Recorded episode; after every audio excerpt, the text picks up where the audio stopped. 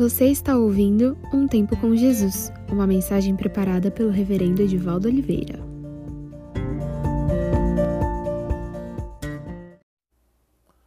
Respondeu-lhe Jesus: Eu sou o caminho e a verdade e a vida. Ninguém vem ao Pai senão por mim. João, capítulo 14, versículo 6. Um dos primeiros nomes dados aos cristãos, aos seguidores do Cristo, foi os do caminho, conforme está escrito em Atos, capítulo 9, versículo 2.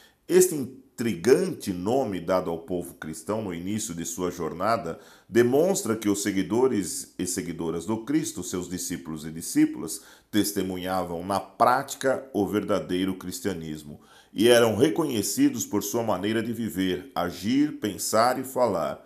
A fidelidade em dar sequência ao ministério iniciado pelo Mestre Jesus foi fundamental para que o cristianismo se espalhasse por toda parte e nos alcançasse. Hoje eu e você somos contemplados pela graça de sabermos que a salvação é para todas as pessoas. Ao mesmo passo que somos conhecedores dessa graça, também paira sobre nós a responsabilidade de dar continuidade ao trabalho cristão, anunciar as boas novas de salvação. Esta é a nossa missão. Hoje não somos mais chamados de os do caminho, mas somos cristãos e cristãs, discípulos e discípulas do Cristo ressurreto, e continuaremos a caminhada, tendo como ponto de chegada a vida eterna. E por falar em vida eterna, você tem consciência de que é para lá que está caminhando? Há um hino eh, de nosso cenário evangélico que diz: Caminhemos para aquele bom país, onde crente ouvir é Cristo quem o diz com seu Salvador será sempre feliz no divino e eterno lar. Inário Evangélico, hino 424. Segundo semestre de 2021 se aproxima uma nova etapa em nossa caminhada. Sabemos que trilhar por este novo tempo será uma aventura que com certeza nos trará muitas surpresas.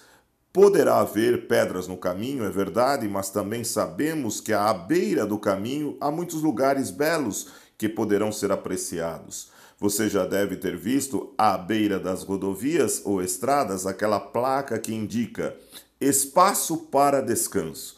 Quero te dizer que se em algum momento a caminhada se tornar difícil ou pesada, Persevere, pois haverá espaços para refrigério. Afinal, nosso Deus refrigera-nos a alma e leva-nos para junto das águas de descanso, conforme o Salmo 23:3. Assim, prepare-se para a caminhada que teremos pela frente. Alimente-se corretamente com a palavra de Deus, participe da vida comunitária, não se afaste da mesa de comunhão, busque apoio e orientação pastoral, Conte com as orações da comunidade. Lembre-se: se caminhar é preciso, caminharemos unidos. Nós somos os do caminho, discípulos e discípulas do Cristo. Façamos a diferença neste mundo sofrido, demonstrando amor, paz, esperança e fé.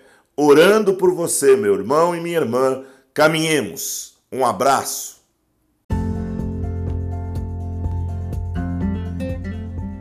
Se você ouviu essa mensagem, é porque hoje você escolheu ter um tempo com Jesus. Espero que tenha sido edificante. Que Deus te abençoe. Nos vemos na próxima semana.